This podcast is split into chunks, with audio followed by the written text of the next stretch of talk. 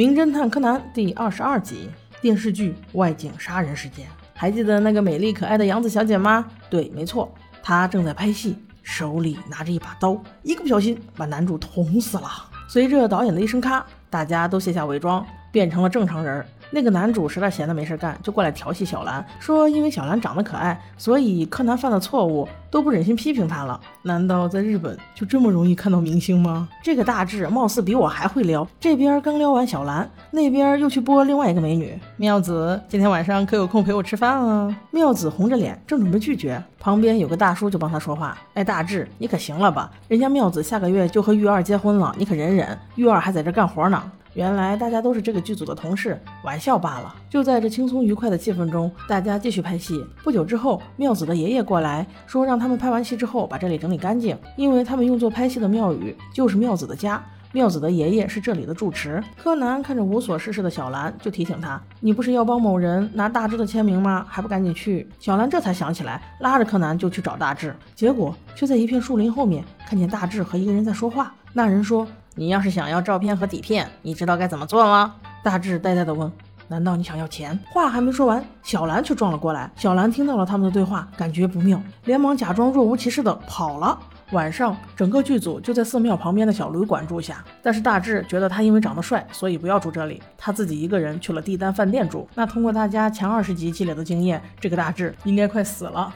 哈哈，在这个小旅店，大家都吃喝玩乐的很开心。在晚上十点钟左右，有以下几个人出去了。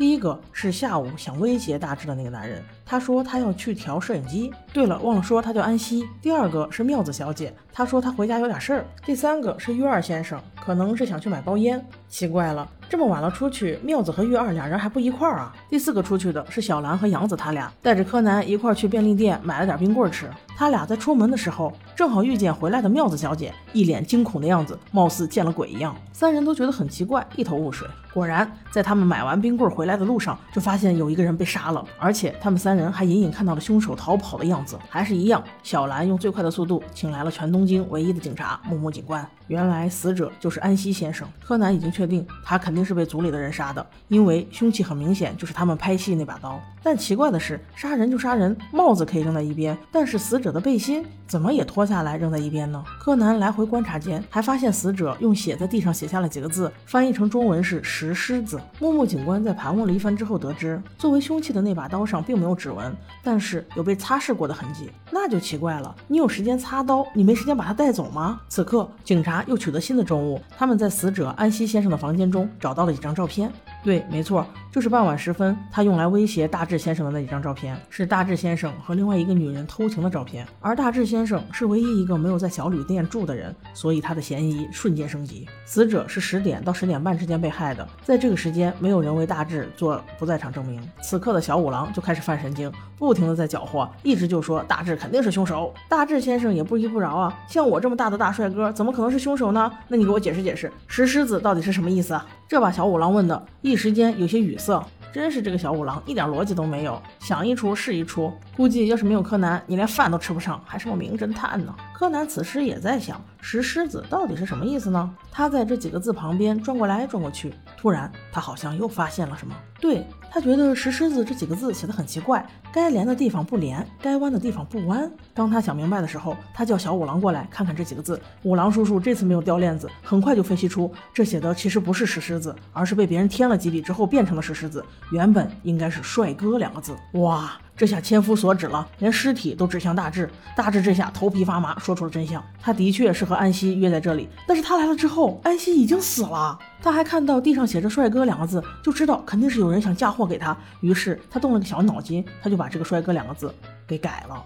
但是此时，无论大志怎么辩解，这群傻警察依然没有柯南看得通透。柯南又一次一次检查了所有证据，终于发现了真相所在。大志虽然有点帅，但是他说的的确是真话。于是他又让小五郎睡去，开始了真正的推理。原来死者安西先生就不是十点以后死的，因为他被扎死之后，全身上下都是血，唯独他的手表上没有血。那肯定是凶手杀人之后把他的手表摘下来，带回旅店，让手表响一次，让大家以为安西先生都还活着。这都是因为这块手表的声音很特别，一响，大家都知道这肯定是安西先生在。凶手把手表调至十点左右，自己戴着死者的帽子和穿着他的背心离开旅馆，让大家看到了他的背影，以为是。安西先生那个时候才出门，然后迅速赶到杀人现场，并且留下了“帅哥”两个字，想要嫁祸给大志先生。那木木警官却问他为什么不直接写帅哥的名字，要写帅哥呢？原因很简单，因为帅哥也是添了几笔才得到的。死者原本要写的是妙子，所以凶手肯定就是妙子小姐。